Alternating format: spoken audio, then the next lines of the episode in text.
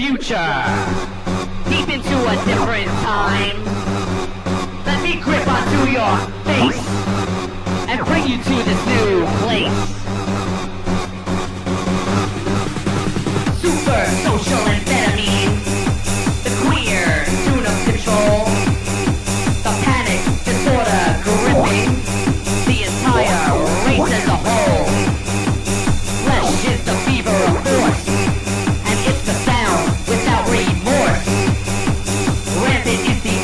disease that brings you to your knees.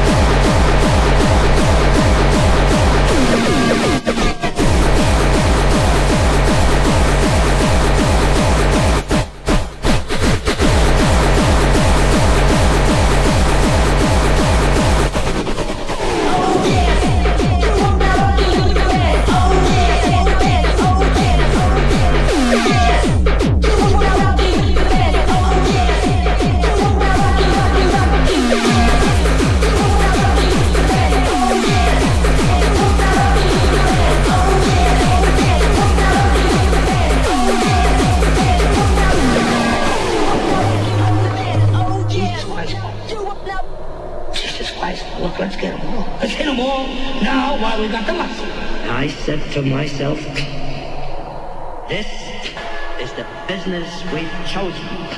I didn't ask who gave the order because it had nothing to do with business.